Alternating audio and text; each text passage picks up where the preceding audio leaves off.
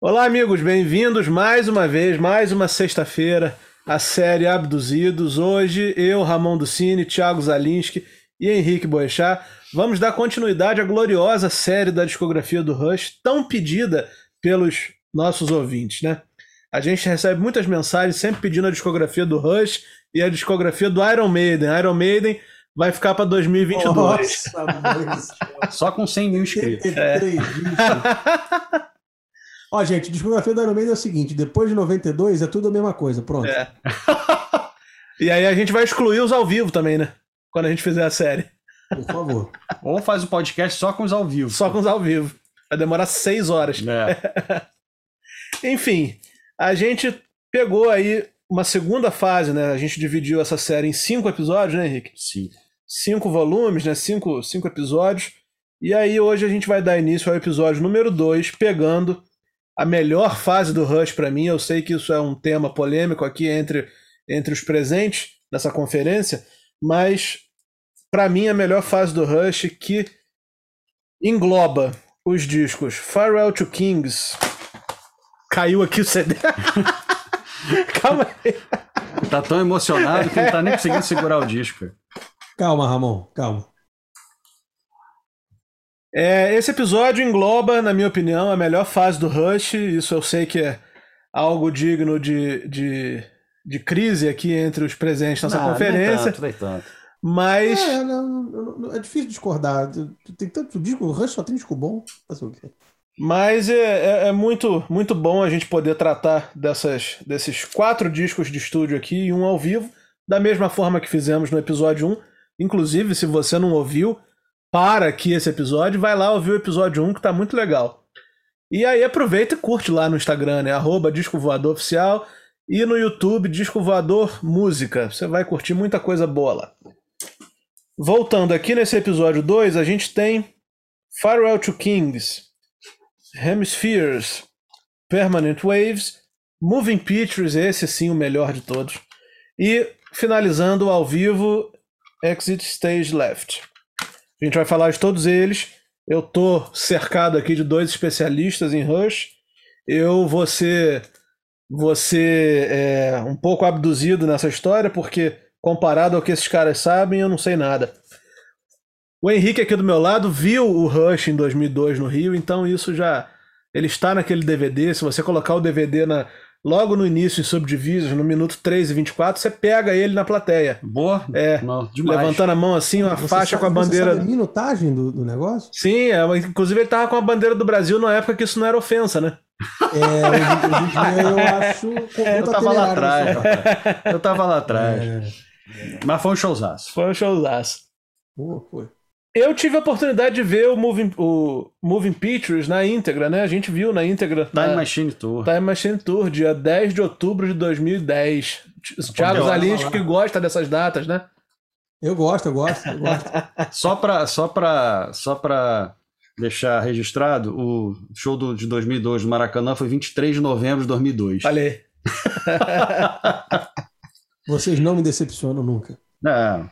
E aí eu vou jogar logo a pergunta para vocês, que é o seguinte: a gente começa com Farewell to Kings. Esse disco aqui é, é um daqueles discos que ele, ele, é todo bom, né, cara? Mas eu acho que esse, esse, esse, disco aqui é o que tem talvez a música mais famosa do Rush no Brasil, que é o Closer to the Heart. Compete em fama com Tom Sawyer. Compete em fama com Tom Sawyer. O que, que vocês me falam desse disco aqui?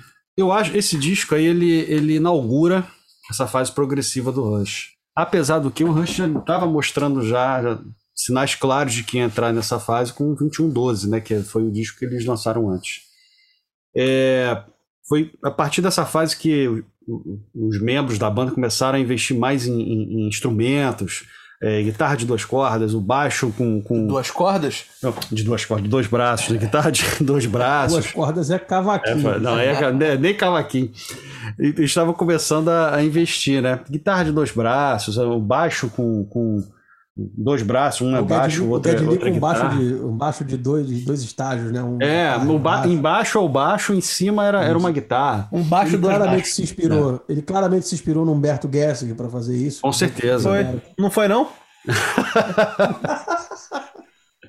e o Neil Peart incorporando aqueles tubos que ficam na parte de trás, todas aquelas tractanas lá que ele colocava na, na, na, na bateria lá, a bateria deu uma bela engordada ali nessa fase. Então é, é, é uma fase que eles começaram a, a, a investir no, no, som mais complexo, músicas longas. Já tinha músicas longas, mas aí eles levaram para um, um degrau acima. É a fase de exageros no melhor dos sentidos. É, então, é, já começando com o primeiro disco, Fire Out Kings, de 77. Já começando com essa primeira música, na primeira música não, tem essa música Signos X1, que é a, a, essa junto com Xanadu, Zanadu, né, que eles falam, que são as músicas mais longas do disco, que realmente puxam para esse lado progressivo. É, e tem a e essa Closer to the Heart que você estava falando, Ramon, ela é uma das músicas mais populares da banda aqui no Brasil, tanto que no show de 2002, se a gente for ver no DVD, o Geddy fala, eles não estavam tocando essa música na turnê, eles botaram essa música no setlist nos shows aqui no Brasil justamente porque ela é muito popular aqui. E ele fala antes do show, né? Então é, é, é um disco bastante emblemático nessa nessa por iniciar essa, essa fase progressiva, né? E você, Thiago? É, é legal também, é legal também, Henrique, Ramon e todo mundo que está ouvindo aqui. É, é, legal ressaltar também o seguinte, por exemplo, Xanadu, Xanadu, né? Xanadu. Quase, quase Zélia Duncan, né? É. é. Que a Olivia Newton-John fez um cover anos depois, né? Nossa senhora. Isso, isso, isso. Meu Deus do eu céu. Gosto, você, sabe, você sabe que eu gosto disso, não fica me É. provocando, não. Mas é. Eu gosto. Tem que É um, fazer setor, uns- é um setor que eu gosto. A gente tem que fazer uns podcasts só dessas coisas aí, cara. Sim, eu sou. Tô aí. Xanadu que tem. Ela tem bastante. Tem coisa. Tem muita coisa meio que em Crimson ali, se você reparar, né? É, É. o- como o Henrique já citou aí, brilhantemente citado pelo Henrique, o Neil Peart começou a incorporar. Neil Peart, tá, gente? Neil Peart é É New Na Peart. né? É. E o, o Neil Peart começou a incorporar, incorporar os tubulabels, sino, uma par de coisa na bateria que, que assim, ele realmente ele já vinha incorporando antes, mas no Fire Out Kings ele estronou esse negócio, né? Então é, é legal. E o, o som de guitarra, falando da parte mais tecnológica, né?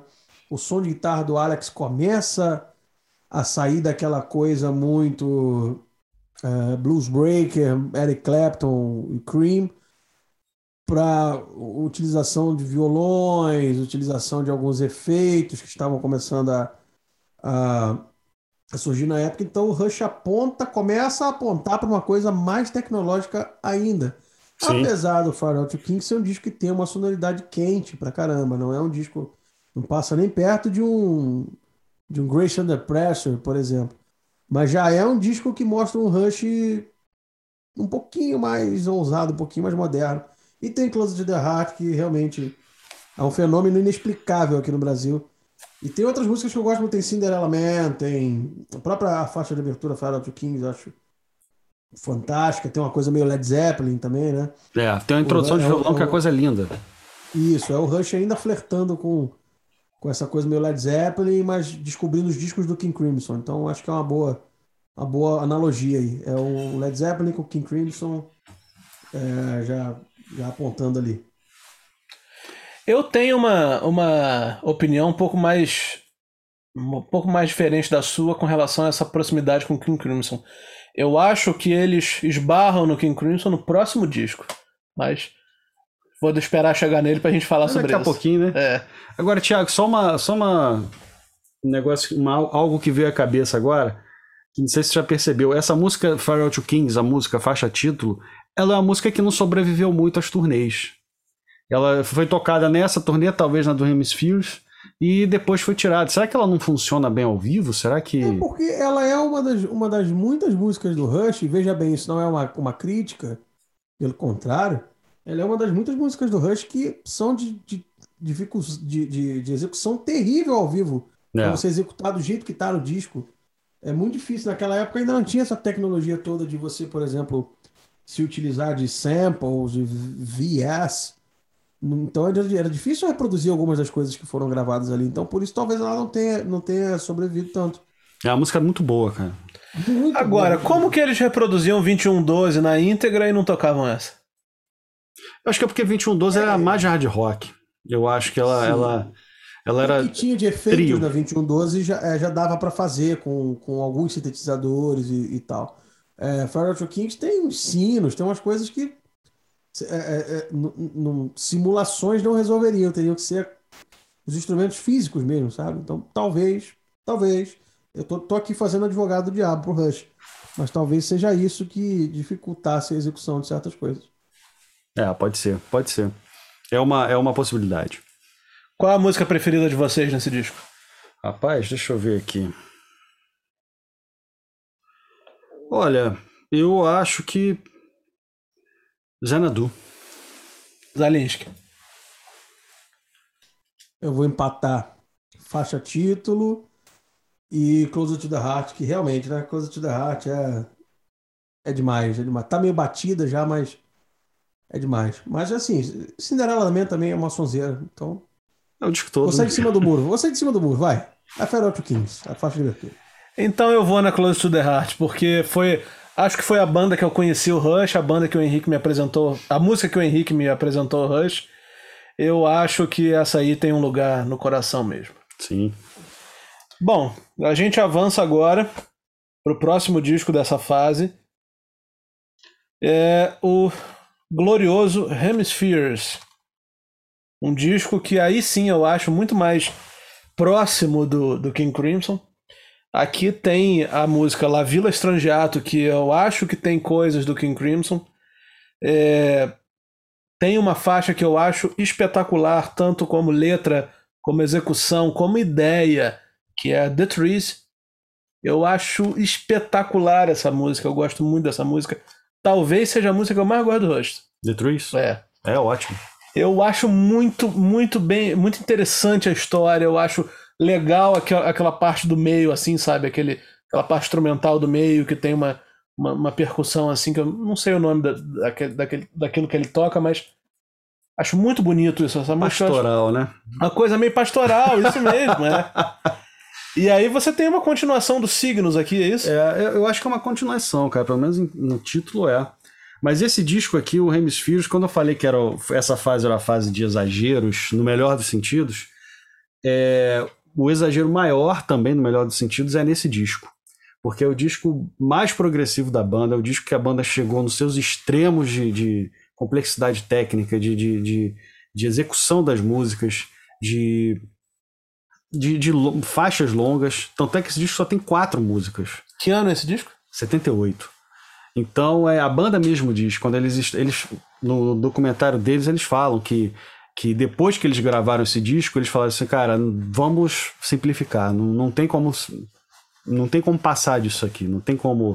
Porque, por exemplo, a Vila Estrangueato, eles queriam gravar ela inteira, num take só, ao vivo, ao vivo assim, todos os três no, no estúdio gravando. Só que os caras ficaram, pelo que eles falam no documentário, ficaram 11 dias só para gravar a base, não conseguiram, inteira, tiveram que fazer em três partes.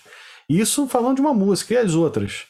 É, então, a, a foi o, é o disco realmente que, que eles chegaram no, no, no, no ápice, no ápice de, de, de, de, complexidade técnica mesmo, complexidade e tocar essas músicas todas para gravar e para compor tudo isso. Tanto que no próximo disco, que a gente vai falar logo depois, as coisas deram uma mudada. E também, só para fazer uma, uma.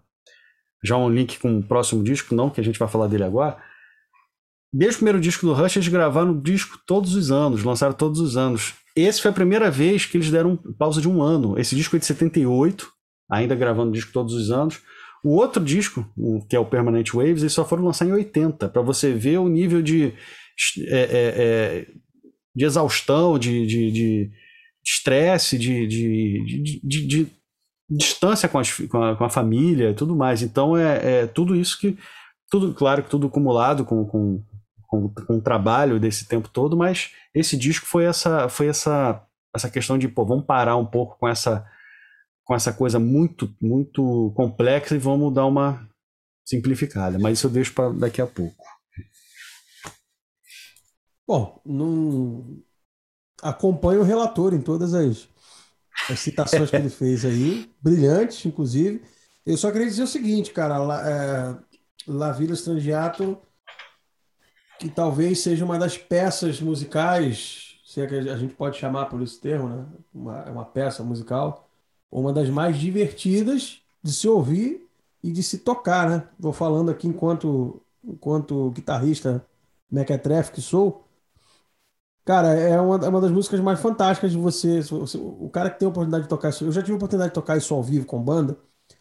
E é como é, é a sensação de, de, você escalar uma montanha, chegar lá em cima e ter já um coquetel te esperando, um, um, toda uma história, porque é uma música incrível que te, te, te leva para lugares inimagináveis. Parece um papo meio de doidão isso, mas só quem é muito fã de Rush e quem toca o instrumento e quem executa as coisas do Rush sabe o quão difícil é você fazer aquilo bem e com, com as nuances todas de, de, de que, que toda a música do Rush tem. Então, já de cara, assim, pra, se tiver que citar minha favorita, já está citada aí, talvez uma das minhas músicas favoritas da história do Rush. Instrumental incrível, é, é a genialidade dos três ali tá Fantástico. tá, tá escrachada.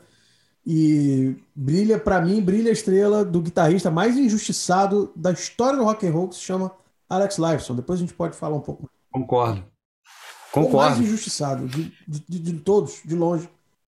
E ele é, ele é tão bom quanto os outros, cara. Só que os outros é, sobressaem, né, cara? Ele é tão, eu diria o seguinte, ele... Rick, ele, o Alex, só para não tornar a coisa muito técnica, o Alex é o, é o alho e óleo do Rush, cara.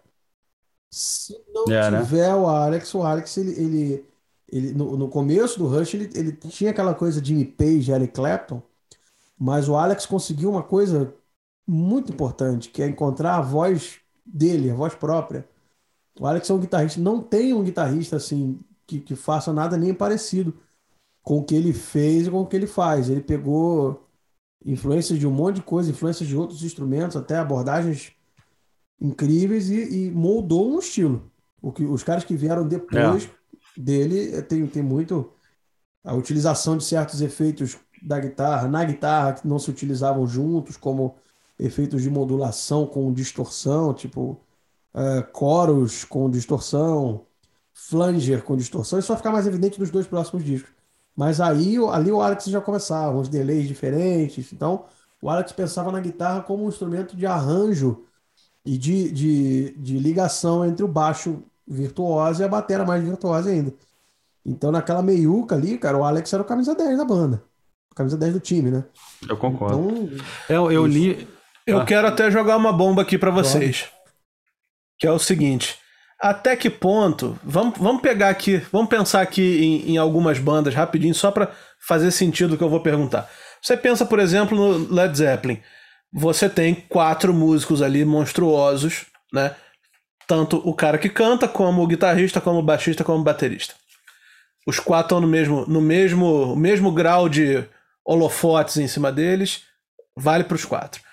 Você tem o Deep Purple, você tem ali o Hit Blackmore, um, um dos caras decisivos na, na, no instrumento para o rock. Você tem, de repente, vamos pegar o Pink Floyd, que você tem um guitarrista muito, muito, muito, muito, muito destacado, um dos grandes, um dos gênios. Aí eu pergunto o seguinte: até que ponto um guitarrista tão bom, tão genial como é o Alex Lifeson, com a explicação que você acabou de dar, Thiago, até que ponto um cara desse fica para escanteio quando você tem um baixista tão fora da curva como o Geddy Lee e um baterista tão extraterrestre como o Neil Peart, que ainda por cima escreve? Eu acho o seguinte, o, o Alex Lives, aproveitando até o que o, Thiago falou, é, de, na questão dele fazer arranjos e tudo, eu li uma vez que ele, acho que a melhor, acho que foi a melhor definição dele, ele era o cientista da banda. É o cara que descobria sonoridade, textura, timbragem. É, é, pô, isso já até adiantando já o, os anos 80. O, pô, o arranjo de guitarra dele para Red Sector A é uma coisa maravilhosa. E não tem um solo. É só aqueles, aqueles acordes, é uma coisa linda. Aquilo ali, é, é, como é que um cara desse não é, não é, não é foda? Não é virtuoso? Ele, ele, ele, ele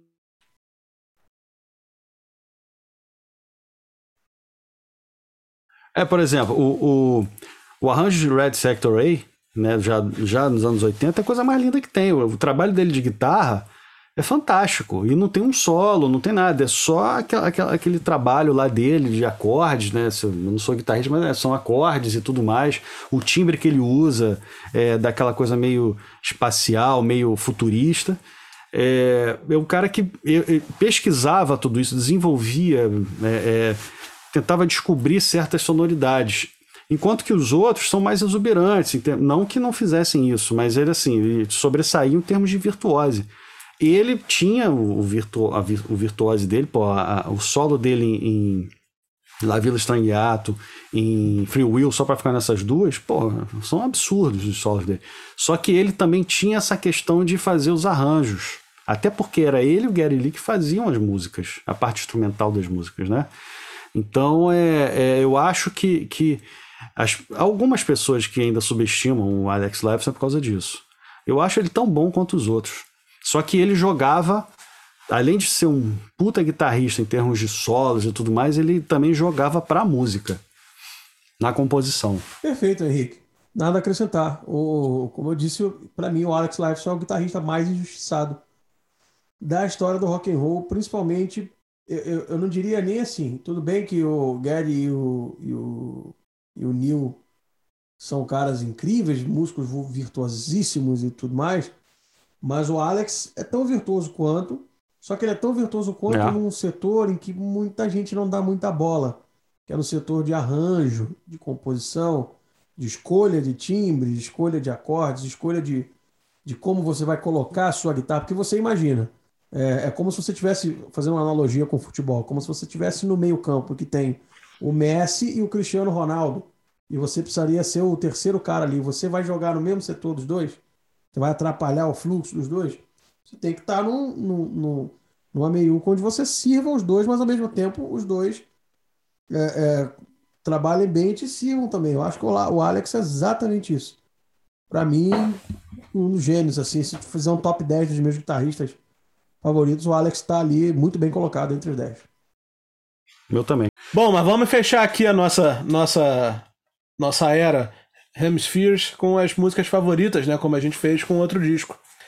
A minha não poderia deixar de ser, como eu falei no início, The Trees. Eu acho uma música espetacular, uma letra espetacular, uma história espetacular, todo mundo voando e assim, é, acho que é a minha música preferida do Rush. Cara, eu vou sair um pouco do óbvio, não por sair do óbvio, né? Eu adoro The Trees, adoro La Vida Estranhada, mas eu fico com Circumstances. Eu acho uma, é, é, ainda é aquela coisa do hard rock deles, mas que eles ainda já, já colocam também um progressivo no meio.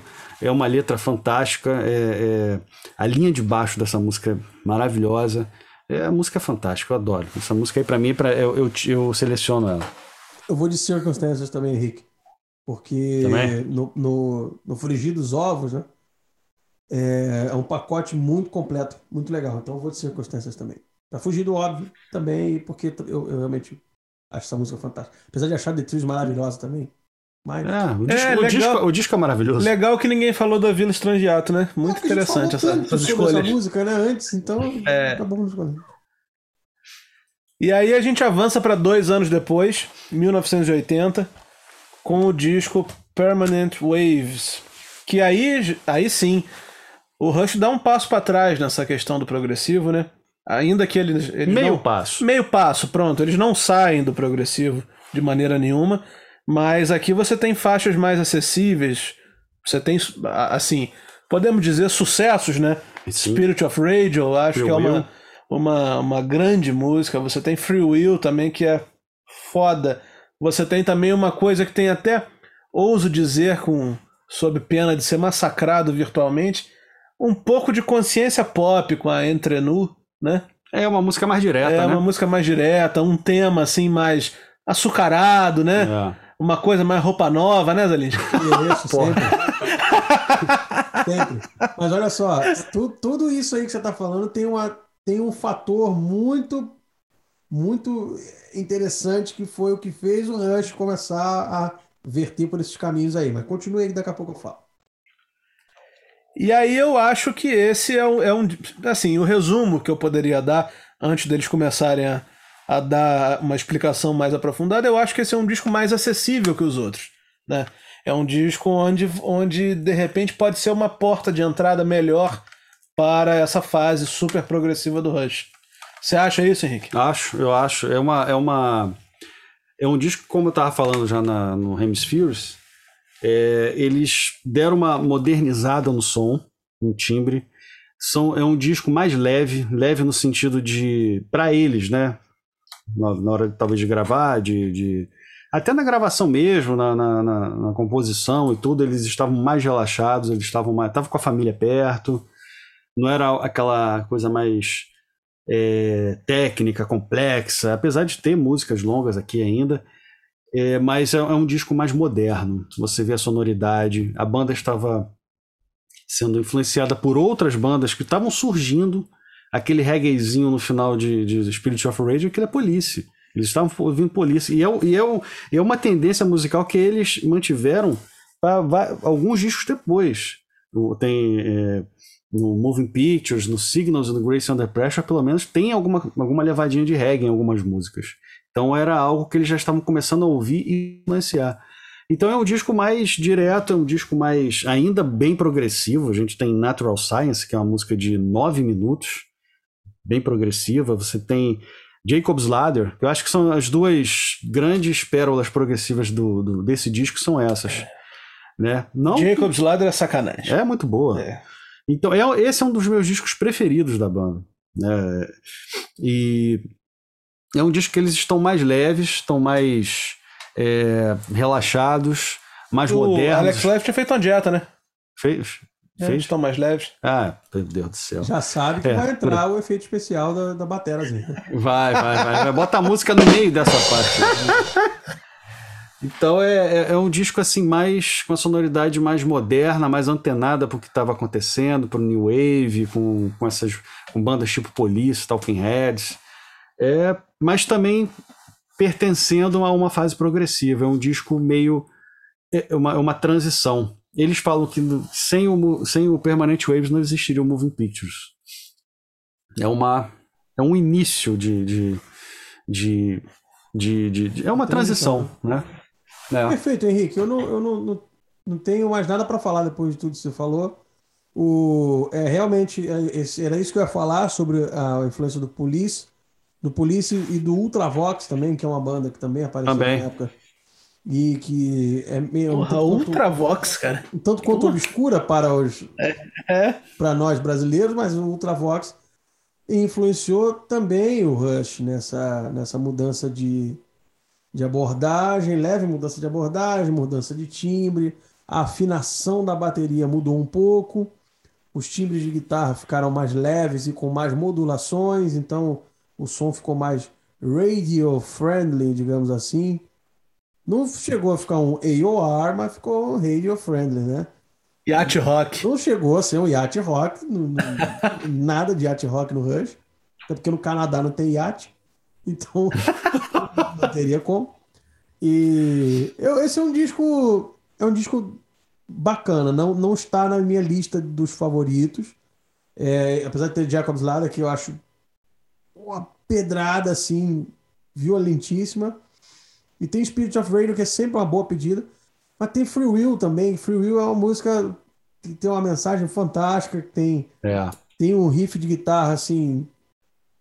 Mais uma vez, Alex Lifeson brilhando nos momentos em que o, o holofote vai para ele, aí ele realmente mostra que veio um, um riff de guitarra a lá, a lá Purple, a lá o Black Sabbath, lá os rifeiros que a gente conhece e gosta muito e com um momento no, no contrabaixo na meiuca ali também com o Geddy Lee mostrando que de bobeira ele nunca esteve, né? Então, discão, discão com Rush tocando tudo que podia tocar, mas já dando uma pisadinha no freio para chegar na perfeição, que é o próximo disco que a gente vai falar. E com todas essas influências do, do Police, do Ultravox, do Kaja Google e de todas essas bandas obscuras do, do, do, daquele setor ali do começo dos anos 80. Preferidas do disco e por que que ela é Jacob's Ladder? É, eu não sei se eu não sei se eu vou discordar, não, mas Free Will também tem um lugar no meu coração especial, porque é, Free Will, eu acho que foi. É curioso isso, né? Eu tava no show também do, do Maracanã. Todas Você aparece no 15 minutos e 13, por aí, assim. Deve é. ser, por aí. É. Tava, tava alucinado. No meio de Big Money. É, Big Money. Então, assim. Melhor música do Rush, cara. Porra, Big Money. Big Money é divertido é pra caramba. Eu gosto, eu gosto. É boa, Nós vamos chegar lá. Uma linha de baixo. Guitarra com capotraste na casa 2 para infernizar a, a, a, execução. Agora, só sobre o Free Will, para finalizar essa parte, no show do Maracanã, Free Will foi a música onde me bateu assim que eu falei, porra, eu tô num show do Rush. Esses caras estão aqui, são três caras, esses três imbecis aqui na minha frente, tocando demais. E foi o momento que eu me emocionei, que eu chorei. Falei, cara, é o Rush, cara. Eu, eu, olha aí, esses três caras estão tocando aqui. O, o Neil Punch, é, três imbecis assim, carinhosamente, né? Porque tem a analogia com os três patetas e tal. É, de você tá lá, lá de frente para um Neil, Neil Peart tocando, é, o, o, Alex, o, o Geddy Lee, os caras se divertindo e tocando uma música difícil para um grande cacete, que é Free Will. Então essa música eu tenho uma, uma, uma lembrança bacana com Free Will. Acho que eu vou ser obrigado a escolher Free Will. É isso. É difícil. Eu, eu, eu tenho uma certa dificuldade. Eu gosto eu acho que vou ficar com Free Will também, apesar de adorar o Spirit of Rage, apesar de ser muito óbvio, mas eu acho Spirit of Rage uma música muito para cima. Já começa, o disco já começa com aquele riff do fantástico do, do, do Alex Lifeson, coisa completamente diferente. Mas o Free Will realmente é, é aquela parte do, do solo do Alex Lifeson, quando acaba tudo, né, que a galera fica até reverenciando, fazendo aquela a música quando ela volta, é, um, é, um, é um negócio, é um, é um momento bonito mesmo. Então, é ao vivo, o, então... O lugar onde o vocal do Geddy Lee vai naquela volta, meu amigo, né? é. é pra pouca gente, hein? Eu acho que eu fico com Free Will também. Eu ia escolher, eu ia escolher até Natural Science, mas eu vou ficar com Free Will também. É, temos aqui então um voto vencido, porque eu vou Jacob's Ladder, porque tá no coração. Acho que agora a gente está chegando então no principal disco do Rush. Para muitos, o melhor disco do Rush para mim não é, já adianto. Ainda que eu goste muito dessa fase, o melhor disco do Rush para mim está na próxima. Né? O melhor como conjunto. Mas a música que eu mais gosto é realmente a The Trees. Fiquei curioso agora, é... né? Nosso disco favorito do Rush. No próximo é episódio você vai saber. Ah, droga, tem que esperar. É... 1981. Um. 40 anos atrás, o Rush lançava essa pedrada, esse soco. Acho que é o único momento da história do rock que uma foto de uma prefeitura está estampada na capa. É a Assembleia Legislativa. Assembleia Legislativa de, de Toronto, né? É, acho que é. E. e... Enfim, para muitos é o melhor disco do Rush, ou então pelo menos é o disco que tem os maiores sucessos: Tom Sawyer, Red Barchetta, YYZ, Limelight, Camera Eye, Witch Hunt e Vital Signs. Então, assim, não tem nenhuma música mais ou menos. Todas as músicas, para quem conhece minimamente o Rush, todas as músicas são conhecidas. Tom Sawyer talvez seja o maior sucesso do Rush no mundo. Red Barchetta é uma música que todo mundo que conhece minimamente o Rush gosta de. Faz air drums, YYZ. Pô, uma coisa espetacular, cara. Uma instrumental espetacular. O instrumental que faz o Maracanã inteiro cantar o, o, o riff e um riff Isso um compasso esquisitíssimo, com duas notas esquisitíssimas, né? Não é Smoke on the Water, é, é, é YYZ. Então, caramba, né? Olha o tamanho desse negócio. É verdade. Limelight, Camera Eye, enfim, não tem nada mais ou menos aqui nesse disco. Sabe? Tudo é bom, tudo redondo. Como o Zalinski falou, aqui nesse disco eles chegaram à perfeição. E, enfim, a gente teve a oportunidade também de ver essa, essa, esse show ao vivo, esse disco tocado na íntegra, na última vez que eles vieram ao Brasil, em 2010, né? Na derradeira vez aí que a gente viu o Rush, certamente nunca mais veremos, né? Por motivos óbvios. Mas que bom que a gente teve essa oportunidade. É o meu disco preferido. É um deles. Na verdade, eu gosto de uma trinca, né? Um Permanent Waves, esse, e o, o, outro é o Signals. Que eu, mas esse a gente vai falar em outro podcast.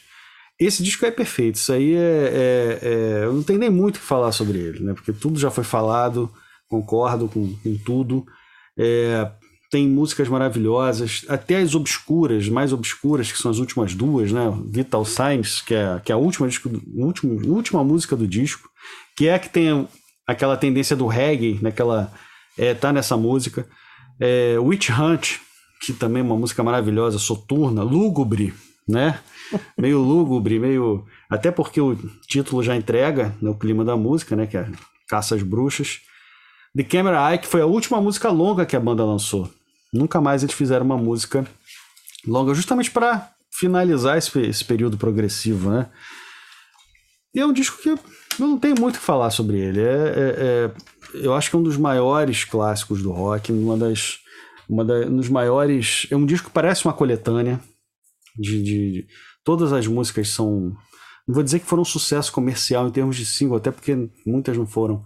Mas é, todas são sucesso, é um clássico, um clássico absoluto. Absoluto. Tudo que vocês já falaram aí, eu, já, eu assino embaixo também. Foi quando a banda estourou no mundo mesmo. Eles começaram com Permanent Waves, mas foi com essa. Foi com, com tanto que eles já estavam começando a estourar no mundo Permanent Waves que o Neil Peart fez Limelight, que é justamente quem segue o, o, o, o, o disco voador, sabe? Tem um texto sobre Limelight lá, que é justamente uma, uma, uma visão do Neil Peart sobre a fama, que ele fica, ficava, né?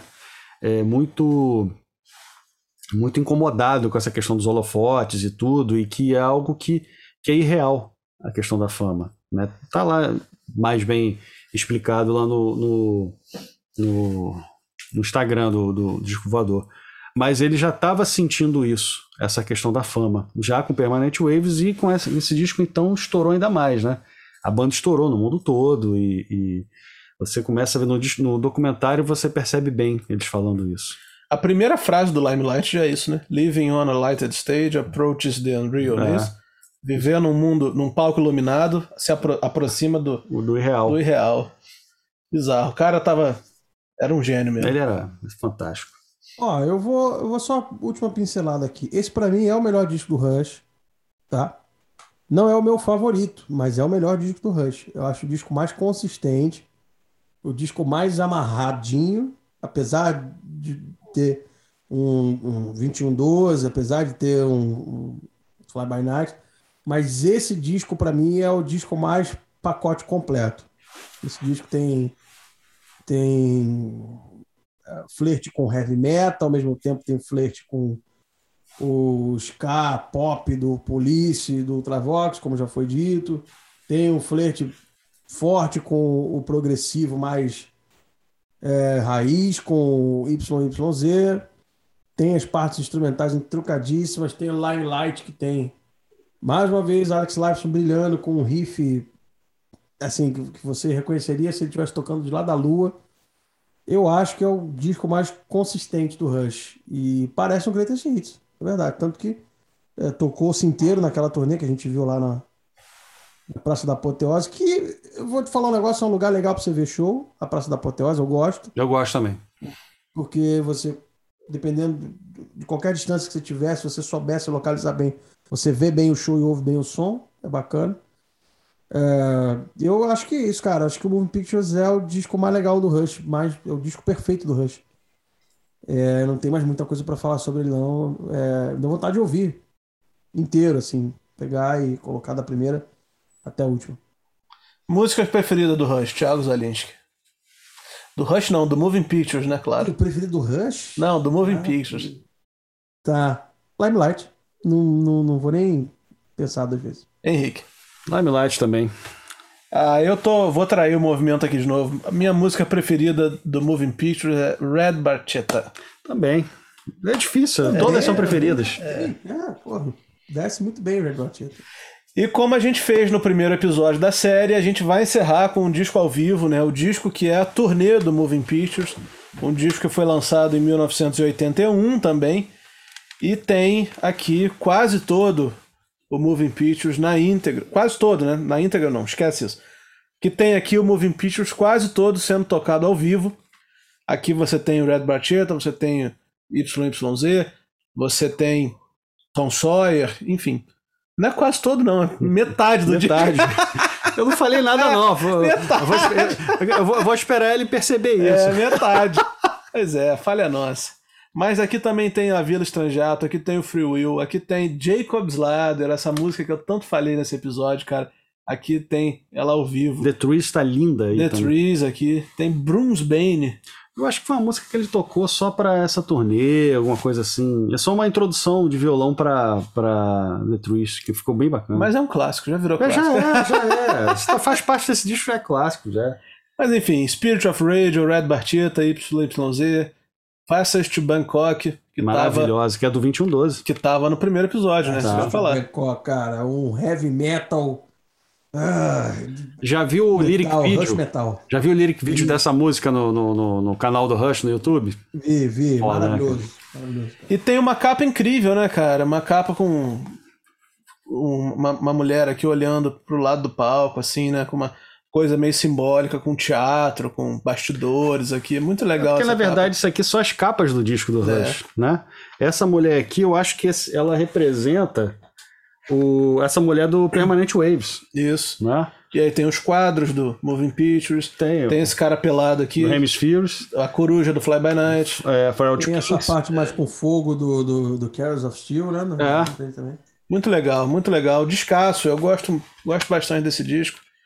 E, enfim, eu o, sou. vídeo, o, vídeo, o vídeo caseiro desse disco, o vídeo caseiro aí, ó, tiozão detected. O show que foi filmado Cringe. desse, desse cringe, eu sou totalmente. Eu tô com a camisa do Roupa Nova, tem como mais cringe do que isso.